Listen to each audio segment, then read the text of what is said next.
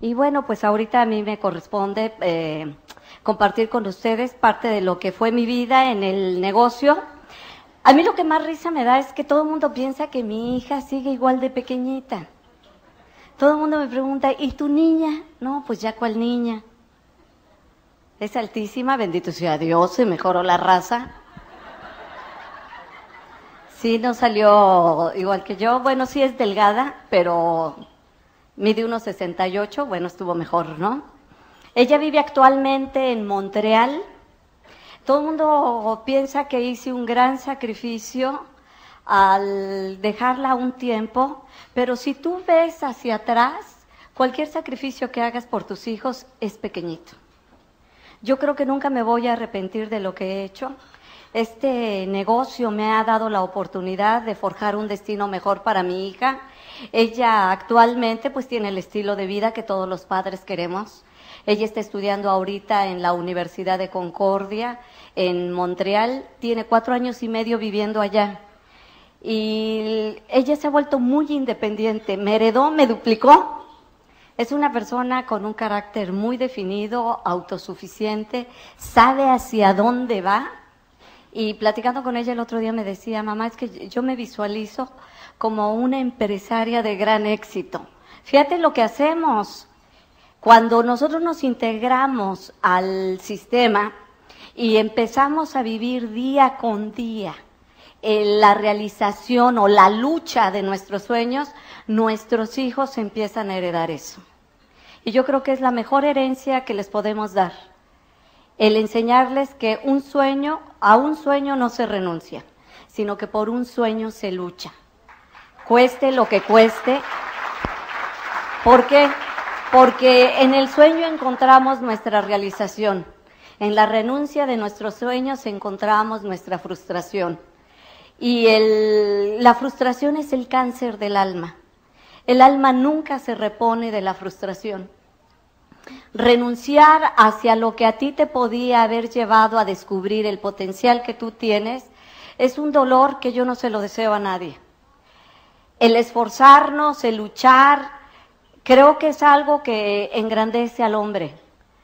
Ustedes saben que yo entré hace más o menos 14 años eh, en ese tiempo tenía 40 años y yo me sentía un poco frustrada. Había estudiado una carrera, pero esa carrera no me había llevado a ninguna realización. Por alguna situación apenas había yo conseguido el sobrevivir. A los 40 años tenía yo una niña de cuatro años y medio, un montón de deudas. Estaba yo atrapada en un empleo que no me satisfacía porque no solamente no ganaba lo que necesitaba, sino que estaba haciendo algo que no me gustaba, tenía que soportar a un jefe que no toleraba, y entonces poco a poco me fui frustrando. Yo pienso que cuando una persona se frustra, de repente es como si te empañaran el cristal de tu vida y lo ves ya todo diferente, lo ves amargo, triste, gris. Y lamentablemente quien se lleva el resultado de esa frustración son las personas a las que más amamos, a nuestros hijos. Yo pienso, si no hubiera hecho este negocio, me imagino que ahorita sería una señora, no sé, varicosa, con sobrepeso, frustrada, hablando eternamente en pasado. Si yo hubiera, aferrándome a algún pequeño éxito pasado que hubiera tenido, es que yo algún día fui y añorando lo que pude haber sido. Cuando nosotros somos jóvenes pensamos que nos vamos a comer el mundo. Cuando yo tenía 15 años juraba que a los 20 iba a ser millonaria. Cuando llegué a los 20 estaba apenas en la universidad. Y bueno, dije, me doy otros cinco. Juraba que a los 25 todo era cuestión de recibirme y seguramente alguien me iba a ofrecer la dirección general de alguna importante compañía. Yo me soñaba como una ejecutiva exitosa. Y bueno, llegué a los 25 y pues sales a pedir empleo. A los 29, afortunadamente, sí, yo ya era una ejecutiva de cierto éxito, pero a los 40 me había frustrado. Tenía demasiada edad para cambiar de empleo. tenía demasiado miedo para renunciar a lo poco que yo tenía. No era algo que me satisficiera, pero yo sabía que era muy difícil que alguna otra compañía me diera algo mejor. Y entonces toleraba lo que eh, había en mi vida. Estaba yo tan frustrada que ni siquiera me daba cuenta de cómo era mi vida. O sea, llega un momento en que te embotas, ¿sí? Y empiezas a moverte mecánicamente. Simplemente te levantas, te mueves, vas a tu trabajo, pero como robot.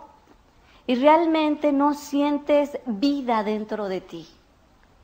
Es un día tras otro día, tras otro día, y todo es igual.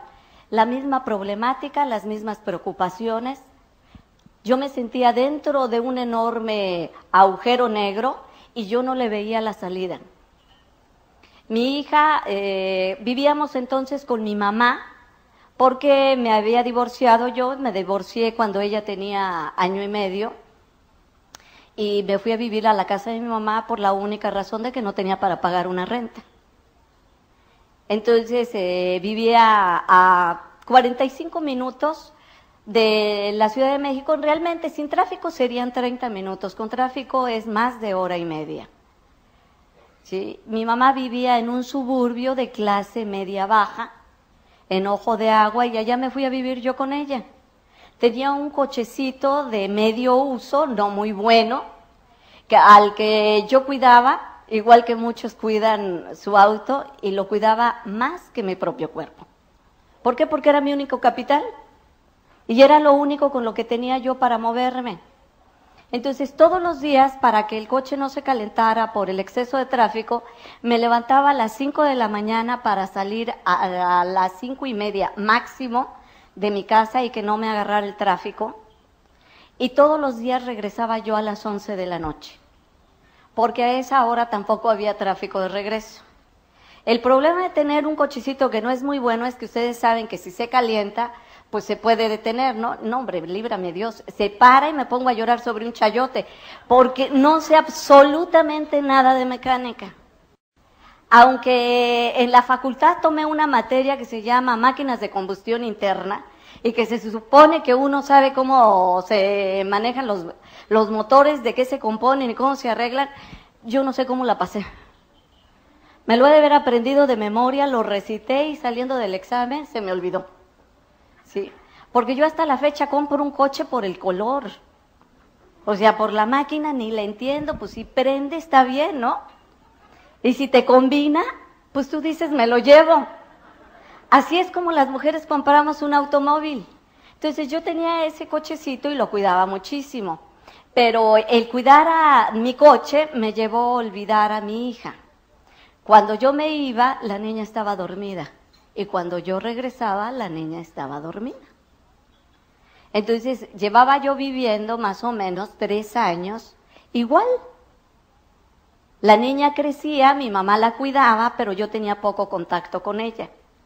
Los fines de semana que tenía tiempo para convivir con ella, normalmente pues el sábado lo dedicaba a limpiar la casa, planchar la ropa, arreglar las cosas de ella y arreglar mis cosas. Y el domingo, el domingo estaba muerta. Lo único que yo quería era olvidarme, descansar. Yo no sé a cuántos les pase eso, pero eh, yo recuerdo que la niña se me acercaba y, me, y quería jugar y por supuesto que la mandaba o a ver la televisión o a jugar con alguno de sus primos. Me acuerdo que una vez ella me vio sin hacer nada y entonces se acercó y me pidió que jugara con ella. Y entonces le dije, no, nena, estoy ocupada. Y con la ingenuidad y el candor de un niño me dijo, pero si no estás haciendo nada, mami. Le dije, ¿cómo no? Estoy pensando. Y realmente estaba pensando, ¿en qué piensa uno? Uno se ensimisma. Fíjate lo que es la palabra, ensimismar. Te metes en ti mismo. Y cuando uno se ensimisma, normalmente entras en ti mismo para practicar algo que nos encanta, la autocompasión. Entonces yo estaba ensimismada pensando en cómo la vida se había portado tan mal conmigo. Yo tenía que trabajar, tenía una hija que cuidar, no tenía un empleo que me satisficiera, no tenía un carro que me sirviera y no tenía ni siquiera una casa mía. Entonces me metía en mí a relamerme las, las heridas y autocompadecerme. Las personas lo hacemos pues porque no nos han enseñado otra cosa, porque hemos visto que los demás lo hacen. Cuando yo me reunía con alguna de mis amigas, pues hacíamos todas lo mismo. Cada una eh, voltea sobre la mesa su mochila, ¿no es cierto? Y cada una saca su propia porquería. Al final de la reunión de las amigas, no nos damos cuenta de que está revuelta toda la porquería en la mesa y cada quien toma los trozos de la otra, vuelve a llenar su mochila y nos vamos, porque todos compartimos todos nuestros negativos.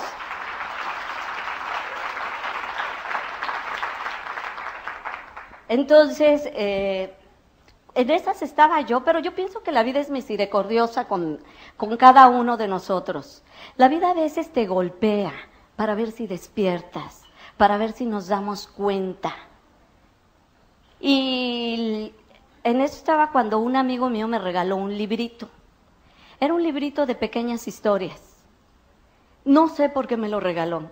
No sé si él sabía que me hacía falta, si lo había leído antes, o simplemente la vida lo utilizó como instrumento y me acercó ese libro.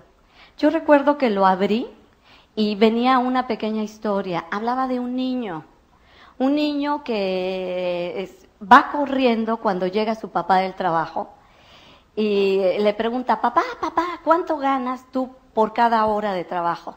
El papá que viene cansado le dice cualquier cantidad, cinco dólares la hora, por decir algo. ¿sí? Y entonces el niño se le queda viendo y le dice, papá, ¿me puedes dar tres? El papá enojado piensa que el niño es un interesado y lo regaña y lo manda a dormir. El niño, apesadumbrado, porque es un niño muy pequeño, de cuatro o cinco años, se va a su recámara sin decir nada. Y el papá al rato se queda pensando, si esos tres dólares a lo mejor no son algo importante para el niño y que finalmente, pues para él, pues, ¿qué más da? Entonces se arrepiente como nos arrepentimos todos los papás después de que ya la regamos, ¿no? Se arrepiente, va a buscar al niño, lo encuentra dormidito, lo despierta, saca los tres dólares y le dice, eh, ofreciéndole los tres dólares, le pregunta, ¿para qué quieres este dinero? El niño sin contestar levanta la almohada, saca otros dos dólares y le dice, papá, te compro una hora de tu tiempo. A mí esa historia, bueno, me partió el corazón, porque de repente me di cuenta que yo llevaba tres años sin darle una hora completa a mi hija. Estaba yo demasiado ocupada en proveer. Y creo que todos los padres se nos va la vida haciendo eso. Nos preocupamos mucho por conseguir dinero y creemos que eh, llevando el sustento a nuestra casa ya cumplimos. La tragedia es cuando los hijos crecen y nos reprochan la ausencia que tuvieron de nosotros. Y uno eh, queda en un conflicto enorme porque siente que es una ingratitud por parte del hijo el reclamo. ¿Cómo te puede reclamar un hijo tuyo que no hayas estado junto a él si tú te has partido en cuatro para conseguir lo que él necesita? Y sin embargo, muchas veces nuestros hijos no son cosas materiales lo que más necesitan. Necesitan quizá más una caricia o una palabra. Necesitan quizá un minuto de atención dedicado exclusivamente a él. Yo no lo sabía. Pero cuando leí ese librito tomé una decisión. Teníamos que buscarnos una casa, mi hija y yo, eh, en la Ciudad de México, de manera que las horas que yo invertía en la carretera pudiera dárselas a ella. Y fue acción. Yo ayer les contaba, yo tengo un muy buen ejemplo con mi mamá. Ella nunca se piensa las cosas. Ella es decidir y actuar al mismo tiempo. O sea, no es de voy a, es de estoy ya. Entonces, en el momento en que yo tomé la decisión, al día siguiente empecé a buscar un departamento. Claro, de acuerdo a mis posibilidades. Y cuando uno se toma la decisión, pero en serio, algo pasa. Ustedes lo han leído también en el libro del alquimista, ¿no es cierto? Que dice, el universo se confabula. Y el universo se confabuló y ese mismo día que yo empecé a buscar departamento, lo encontré. Salí a la hora de la comida y en una hora encontré un departamento cerca de mi trabajo. Inmediatamente hice el cheque, lo aparté y le informé a mi mamá que me, que me iba a México a vivir con mi hija porque le quería dedicar más tiempo. La niña estaba feliz. Empezamos a vivir así dos meses. Yo eh, arreglé todo en mi trabajo de manera que pudiera trabajar nada más en la mañana y me quedara toda la tarde. Entonces iba personalmente a recogerla a la escuela, la llevaba a la escuela, comíamos juntas, empezamos a hacer la tarea de juntas y para mi hija el mundo de repente se había iluminado porque su mamá ya estaba con ella. En esas estábamos cuando me encontró el negocio. Una vez un amigo mío pensó en mí porque le habían presentado esta oportunidad. Bueno, entonces, este, les decía, me presentó mi amigo Sergio, que no es Sergio Rivera, sino Sergio Ruiz me presentó la oportunidad. Eh, él era amigo mío desde hacía muchos años, de hecho eh, era mi mejor amigo, hace ya muchos años que no lo veo. Entonces, eh, como nos conocemos, cuando como, como se conocen los amigos, ¿no? Cada vez que él me contaba algo, yo le sacaba raíz cuadrada porque yo sabía que lo que él decía siempre era un poco exagerado.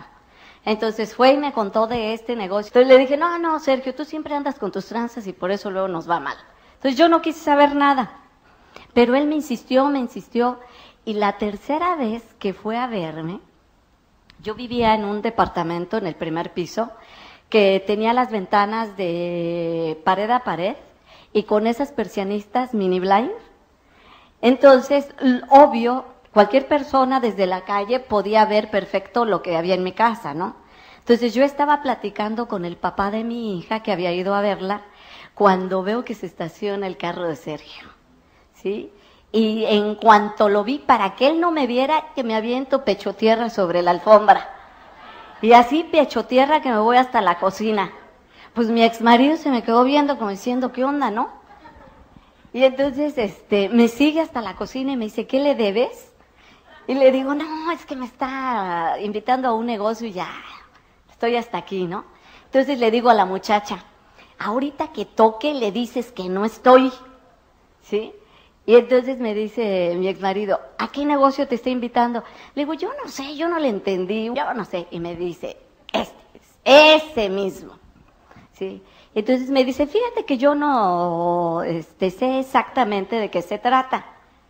Mi mujer, porque mi ex marido ya se había vuelto a casar, la invitaron a una reunión y me llevó, pero yo me salí a fumar unos cigarros, así que ni supe. Pero los productos que usan son excelentes le dije, ¿qué hay productos? Y me dijo, sí, que no te dijo él. No, nomás me dijo que había que meter un montón de gente. Yo pensé que era una pirámide. Y me dijo, no, los productos son excelentes. Entonces yo ya motivada porque había productos que alcanzo a la muchacha y le digo, bájate por él y dile que siempre sí estoy. ¿Sí? Entonces ya bajó, Sergio ya subió. Y entonces, pero él ya llevaba otra estrategia ya había hablado con el directo de su red y entonces este, me dijo, mira, yo no te vengo a decir ya que entres al negocio. Lo único que quiero es que me acompañes para que me digas si esto funciona o no funciona. Porque como tú sabes de mercadotecnia, yo quiero saber si le invierto tiempo o no le invierto. Entonces le digo, pues pídete la información, tráemela, yo la estudio y te cuento. Y me dijo, no, es que sí tienen allí unos como libritos pero cada vez que yo me acerco los esconden. Le digo, no, hombre, Sergio, eso es un fraude, entonces, pues, ¿cómo que no te quieren dar información? Sí, yo no sé qué pasa, cada vez que yo me acerco, pum, guardan lo que tienen. Y entonces me dio mucho coraje, ¿no? Entonces le dije, ok, ven por mí. Pero fíjate, eh, eh, ¿cómo iba yo? Yo tenía la costumbre de dormirme con pants. Esas eran mis pijamas ¿Por qué? Porque cuando te levantan nunca saben si te acabas de levantar o vienes de correr, ¿no?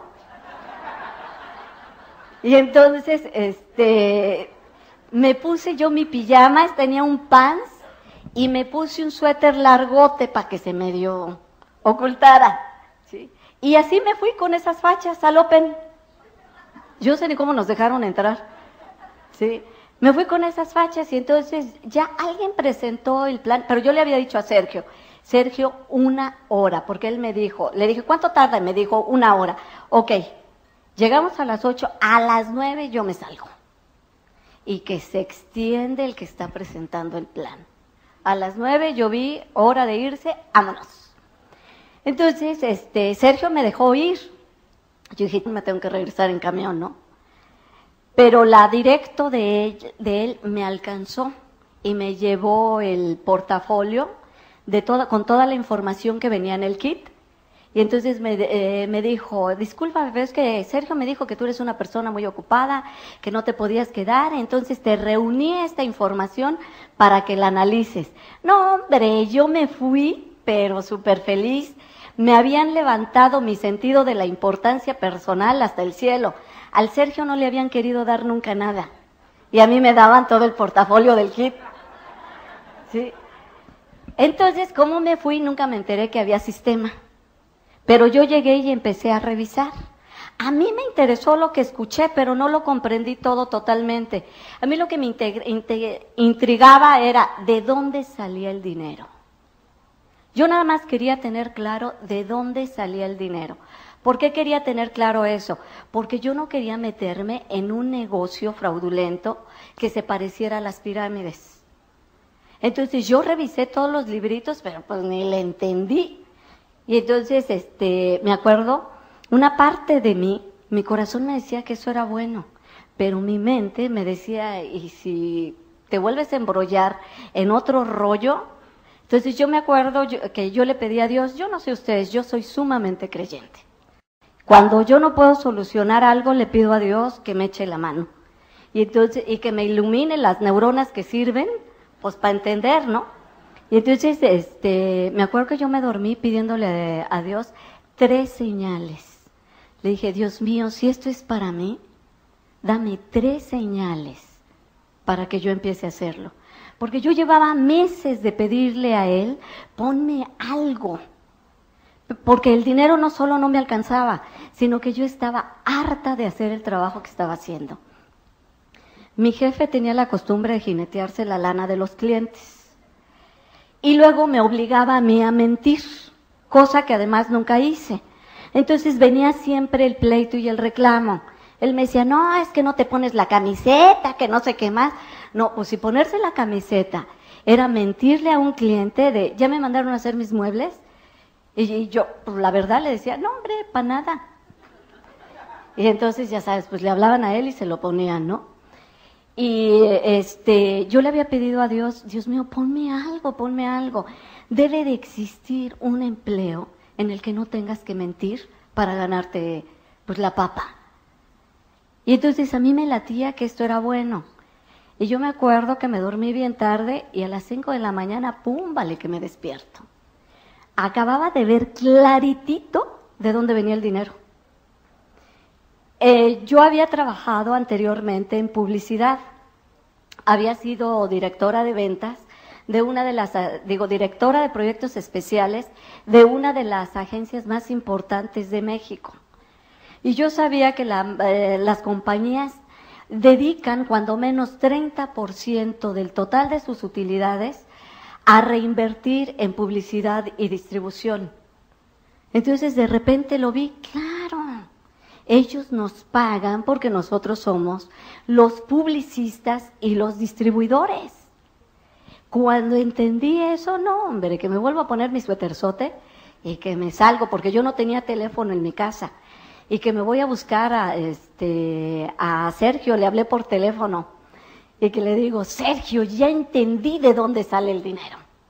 Y ahora me dice, ¿todavía estás revisando todo? No, no, no, pero ya lo entendí. Y entonces él me dice, ok, ok, ¿qué te parece si lo hablamos a las 10 de la mañana? Pues es que ah, yo estaba tan nerviosa que a mí ni me importó salir a esa hora a buscar un teléfono y despertar pues al que me había invitado, ¿no? Entonces, eh, yo tenía que hacer un viaje a Estados Unidos. Tenía que ir a Oregon precisamente por cuestiones de trabajo. Entonces, me acuerdo que eh, vi a una persona que es amiga mía, es americano, pero él habla español muy bien. Entonces le comenté sobre lo que estaba pasando en México. Y entonces él, eh, me acuerdo que Andrew, muy sorprendido, me dijo, ¿está la corporación en México? Sí. Cuando yo escuché eso, yo dije, es la segunda señal. Porque Andrew tenía toda mi confianza. Y si él me estaba diciendo que sus amigos, él es eh, psiquiatra de niños, me dijo, mira, yo no lo hago porque yo tengo una profesión que me absorbe. Yo en tu lugar lo consideraría. Para mí esa fue la segunda señal. Un segundo.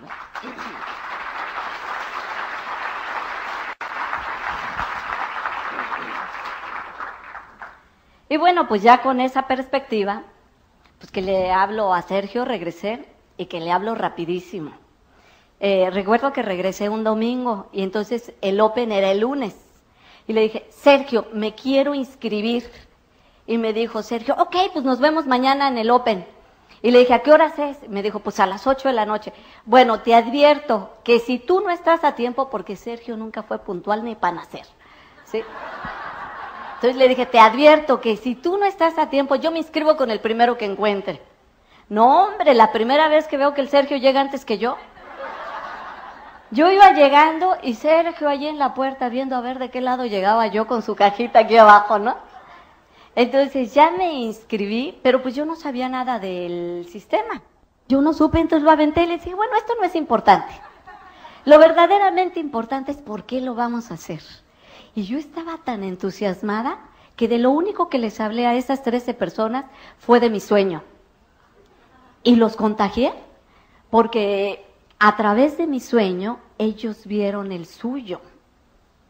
Y en ese momento, de las trece, todos quisieron inscribirse. Entonces yo les dije, ok, pues me van dejando dicho, porque si no se me olvida. Tienen que pagarme el kit ahorita para que yo se los entregue mañana. Y entonces, eh, pues unos traían, otros no traían, que para mañana, que no sé qué más. Y al día siguiente yo hice repartidera de kits. Y entonces le hablé a Sergio y le empecé a informar. Afortunadamente, él, que sí tenía contacto con su directo, le empezó a contar pues que yo ya andaba desatada y que andaba dando planes y inscribiendo. Y entonces el directo pues dijo, pues qué bueno, pero vamos a enseñarle, ¿no? Entonces que me habla mi trabajo. Y me acuerdo que me dijo, señora fulana de tal, sí, ay, bueno, pues mucho gusto. Mire, yo soy Tony Romero, soy el directo de su línea. No me conoce, pero me pongo a sus órdenes, que no sé qué tanto, sé que usted tiene una reunión hoy. Me gustaría apoyarla. Y yo dije, ¿y este quién es? ¿Y de cuánto acá tanta amabilidad, no? Entonces yo le desconfié porque yo pensé que me quería robar a las personas. Y entonces que le doy la dirección y la hora mal. ¿Sí? Y me lo libré. Entonces yo fui, hice mis reuniones, estaba entregando los kits y que lo veo aparecer. Entonces él se, se, fue, se puso enfrente del pizarrón y dijo, buenas noches, yo soy fulano de tal, soy el directo de la señora y estoy aquí por una amable invitación de ella. Y entonces dijo, y me invitó para aclararles, para comentarles unas cuantas cositas. Y que se arranca hablando del sistema. Y entonces, como yo no tenía idea de eso, le digo, espérate, espérate, espérate. Nosotros entramos a un negocio de venta de productos. Si tú quieres vender tus cassettes, hazlo en otro lado. Porque yo pensé que era negocito de él. Y entonces él se me quedaba viendo como diciendo, Dios proteja la ignorancia, ¿no? Y empezamos a discutir delante de las 13 personas y todos nomás viendo. Entonces al final, este, él me dijo, yo no puedo creer que exista una persona tan humilde que no pueda enseñarle a otro, ni tan soberbia que no acepte aprender de otros. Y dije, la torre, sí, me está poniendo en evidencia con los que yo conozco. Yo dije, la humilde consuelo, no, pues. Entonces me lo da y yo empecé a escucharlos en mi casa. El primero era de un cubano que a mí me pareció que era Nananina y Tres Patines. Yo, yo dije, ¿qué hacen Nananina y Tres Patines aquí, no? Finalmente no me gustó y lo quité. Y luego el segundo era Nananina y Tres Patines dos. Y entonces yo dije, no, pues si así están todos, espérate, yo no quiero. Por fin dije, el último que escucho, el último me salvó la vida. Era un puertorriqueño que le entendía yo ya más, porque a los otros dos cubanos que no hablaban bien español yo no les entendía. Al puertorriqueño le entendí muy bien, pero sobre todo porque él sí hablaba con sabiduría. Él tenía como cierta profundidad que se identificaba conmigo. Dije, no hombre, este sí habla bonito. Lo volví a poner. Y entonces él mandaba un reto. Él decía, haz el negocio por un año, pero hazlo igualito, igualito, igualito a como te dice tu línea de auspicio, sin cambiar nada. Si en un año no te resulta, déjalo. Pero si te resulta, continúa hasta diamante. Entonces yo tomé el reto de Iván Morales.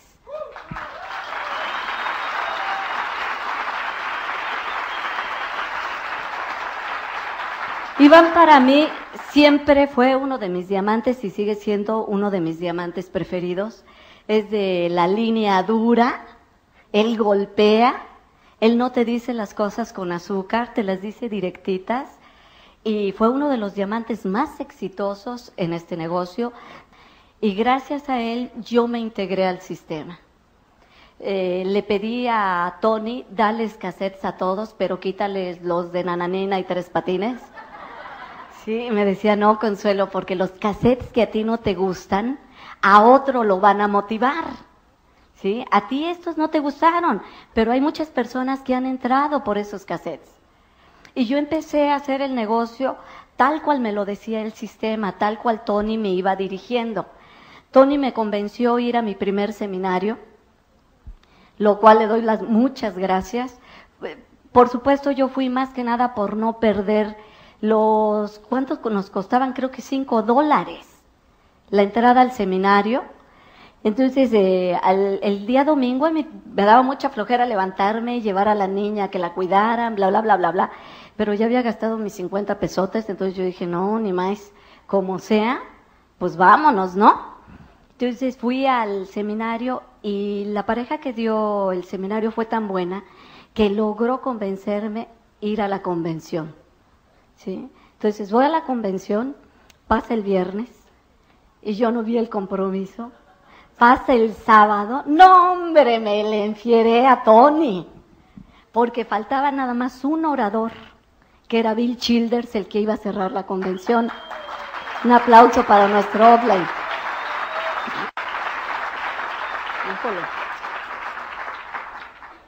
Y entonces le, eh, le dije a Tony, Oye, tú me dijiste que yo iba a agarrar el compromiso aquí y ya estamos en las últimas y yo no veo el compromiso. Yo no sé lo que hizo Tony, pero logró sentarnos en una mesa de diamantes. A la única persona que me había invitado a la convención, digo que se había ido desde mi grupo a la convención. Y eso fue porque yo no la invité, sino se pegó. Ella escuchó cuando Tony me estaba promoviendo la convención a mí y entonces ella me dijo, oye Lindita, ¿yo puedo ir? Y yo le dije, pues si quieres. Esa fue mi promoción. Y entonces se fue. Ella fue mi primera esmeralda. Por eso es que nunca hay que perder la oportunidad de llevar a las personas a las convenciones, porque ahí es donde se hornean. Todos somos una promesa, pero en una convención la promesa puede cambiar a una certeza. En una convención muchas personas vamos a encontrar la razón o el, valor o la fuerza o la energía o la inspiración, como tú le quieras llamar, para hacer este negocio, para hacerlo hasta sus últimas consecuencias. Entonces regresamos de, nos sentaron en, la mesa de diamantes y yo no sé qué pasó. Estábamos escuchando la traducción por Walkman, ¿sí? Y el mío se descompuso. Entonces me aventé a Childers a capela. O sea, por un lado yo no sé hablar inglés y, el, y mi Walkman no, sabía, no servía. Entonces yo veía que Childers hablaba, hablaba y hablaba. Childers no es una persona que se dirija a todos, sino más bien escoge como que los que tiene enfrente. Y tiene una energía muy especial. Entonces, mientras él hablaba, yo me sentía entusiasmada y de repente él hace algo que, claro, para mí fue el mejor argumento. No, hombre, eso fue el paroxismo de la inspiración para mí. De repente me levanto, me trepo en una mesa y empiezo a gritar como loca. Algún día, y en español, ¿eh? Yo voy a ser diamante y voy a estar en ese escenario. Entonces Childer se voltea y pregunta, ¿qué dice? Pues sí, dijo, le dio la locura y en español. Y entonces le traducen y Childers pide un aplauso para mí. Me sentí realizada. Entonces, yo me acuerdo de la cara de Marta, que asustada me jalaba del vestido y me decía, sí, lindita, pero bájate. es que fíjate, yo tan propia, dos días antes yo había llegado a la convención a observar. Yo soy ingeniero industrial, soy sumamente analítica, tengo mente de matemático. Primero pienso y luego siento. ¿sí? Entonces yo llegué y observé, y yo los veía todos así como muy locos, como muy cursis, muy ridículos. Todo el mundo abrazándose, dándose besitos y no. Decía, ah", ¿no? Y luego a la hora que ponían la música, todo el mundo bailando y esto y que el otro, yo embarada viéndolos. Marta, ya sabes, se había soltado el chongo y a todo lo que daba. Y entonces Marta me decía, porque Marta es una persona feliz, sencilla, que se integra. No tiene tanto rollo mental como yo. Y entonces este, Marta me decía, muévete, lindita. Y yo, ¿qué te pasa? Y entonces me decía, no, hombre, ¿no te das cuenta que al fin y al cabo aquí nadie nos conoce? Entonces yo dije, ah, pues sí, ¿verdad? Y ya con eso de que no importa si hago el ready, empecé por acá a baile y baile. Al día siguiente estábamos una en una bocina y otra en la otra. Nos fueron a bajar. Entonces, fíjate, en 48 horas había cambiado mi personalidad. De ser una persona totalmente inhibida,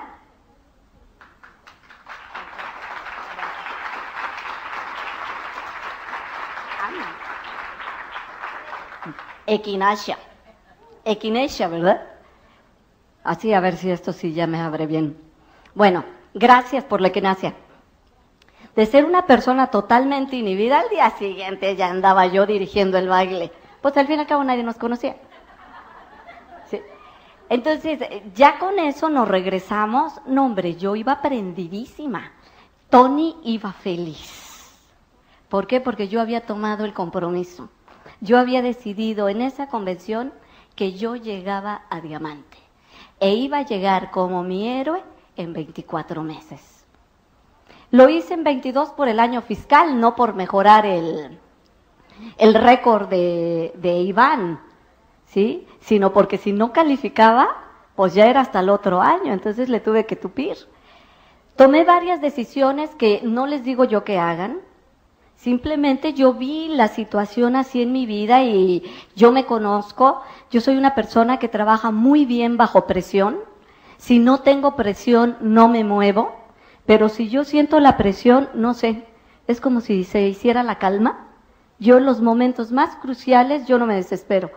A mí me entra una paz y una seguridad que puedo trabajar mucho mejor así. Entonces hice cosas que no tenía que hacer, que a lo mejor no le funcionan a todos, pero que a mí me funcionan muy bien.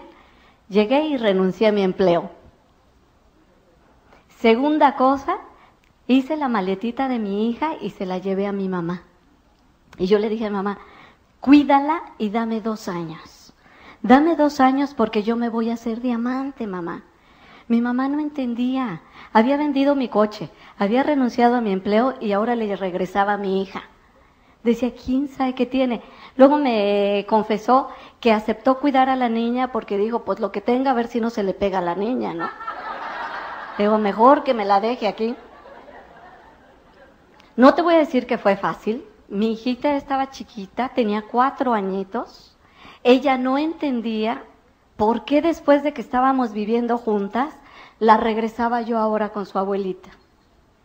Yo le explicaba que teníamos sueños, yo la puse a hacer con, conmigo su collage y yo creo de verdad que los sueños que tú recortas y visualizas se cumplen.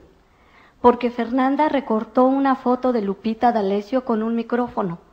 Lupita en ese tiempo se peinaba como yo, no yo como Lupita, ella como yo. ¿Sí?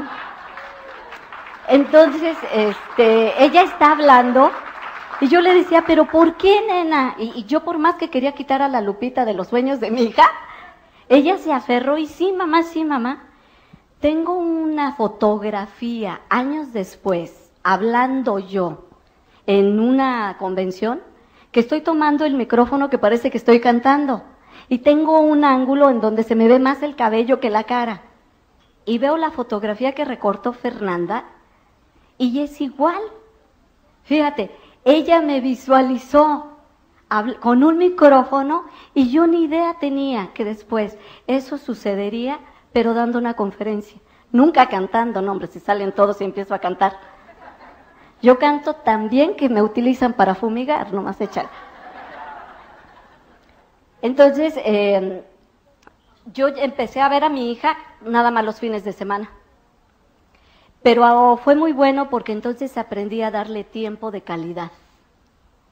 Antes, aunque vivíamos juntas, yo realmente no le hacía caso. Como después de que entré al negocio, nada más la iba a ver los domingos, entonces todo desaparecía para mí y lo único que existía era ella. No le hacía caso a mis hermanos que iban a comer con mi mamá, no le hacía caso a mi mamá y solamente éramos la niña y yo.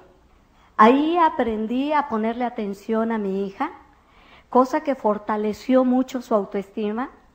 Jamás volví a atender a una persona que me hablara callando a la niña. Callo primero a la otra persona y le pido, ¿sabes qué? Discúlpame, ¿qué me decías, nena? Eso le empezó a dar mucha seguridad a ella. Yo ahora la que la veo hecha una mujer, me da mucho gusto, porque la veo una mujer autosuficiente, segura de sí misma, aceptando el mundo que tiene, sin miedo, dispuesta a enfrentarse a lo que venga, y eso solamente lo tiene un niño que ha tenido atención por parte de sus padres, que no se sabe rechazado.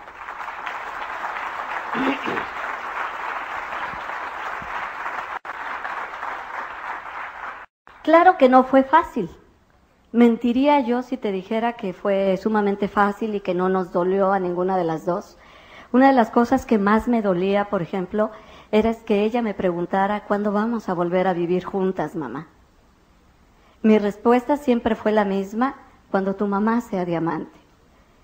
Ella, yo no sé lo que entendería cada vez que le decía eso, pero lo aceptaba como respuesta. Para ella, el que yo llegara a ser diamante era el momento en que íbamos a volver a estar juntas. Muchas veces la familia nos lastima queriéndonos ayudar. Yo entiendo que es más que nada porque nos quieren, ¿sí? Pero, por ejemplo, yo tengo una hermana que nos lastimó mucho a las dos porque me quiere mucho y porque tenía miedo de lo que yo estaba haciendo. Ella no podía entender cómo había renunciado a mi carrera, cómo había renunciado a mi empleo, cómo había vendido mi coche, por qué había llevado a mi hija a la casa de mi mamá. Y entonces cada vez que podía, trataba de decirme a su forma el que yo regresara a mi vida anterior. Pero esa forma me lastimaba. Entonces tenía la costumbre de decirle a la niña, es que tú pareces huerfanita. Y entonces una vez mi hija me dijo, mamá, ¿por qué mi tía me dice que parezco huerfanita? Y entonces yo le dije, porque está mal de su cabecita. Así que no le digas nada, pero es que tu tía está muy enfermita. Pues sí, ¿qué le dices? ¿Sí? Finalmente ahora mi hermana me felicita, siempre dice, qué bueno que nunca me hiciste caso. Toda mi familia me respeta, pero las cosas tienen un precio. Muchas veces uno siente que el precio es gigante en el momento de pagarlo. Pero yo te aseguro que el día que tú estés subiendo como diamante, todo lo que pasaste se te olvidó. A mí me cuesta tanto trabajo recordar los momentos malos que ahora que Charo me pidió, por favor, cuenta tu historia completa, yo decía, híjole, pues es que ya ni me acuerdo. ¿Por qué? Porque han sido 13 años de libertad económica, de bendiciones, de no trabajar, como dice Jim, de no tener la, la, la pesadilla de levantarte temprano. Hace poco tuve un sueño, y se los juro, fue real, ¿eh? Soñé que mi hermana, esta hermana, por alguna situación me convencía de que yo le hiciera un proyecto a su banco, porque yo me dedicaba antes a hacer eso, proyectos para diferentes compañías. Y no sé por qué me convencía y le aceptaba el proyecto al banco. Y de repente estaba yo como a media mañana, eran las 11 de la mañana, con un montón de personas en un restaurante pasándomela muy bien en el jijirijiji. Y de repente me acordaba, si yo ya estoy trabajando, yo tengo que estar en el banco. Y me entraba una angustia porque pensaba, van a correr a mi hermana por mi culpa. Van a correr a mi hermana porque yo no estoy cumpliendo. Y entonces empezaba yo desaforadamente a querer llegar al banco y pasaban un montón de cosas y no podía llegar. Tenía tal angustia que me desperté. Yo dije, ay, bendito sea Dios, solo fue un sueño, yo ya no trabajo. El día que tú no trabajes,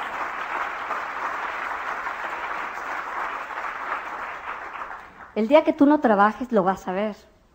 Es una bendición no estar dependiendo ya ni de un empleo ni de un sueldo.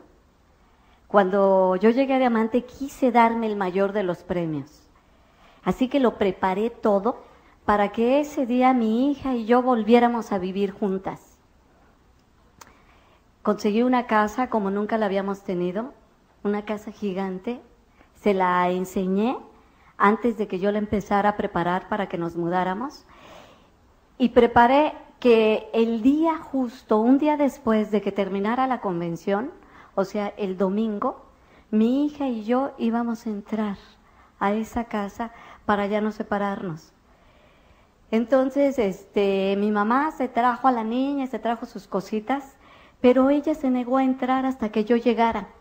Entonces, cuando abrí la puerta de la calle, la vi sentadita en su maletita, en el patio de la casa. No había querido entrar hasta que no llegara su mamá. Y en cuanto me vio, corrió, me abrazó y me dijo, gracias mamá por ser diamante. Los quiero un montón.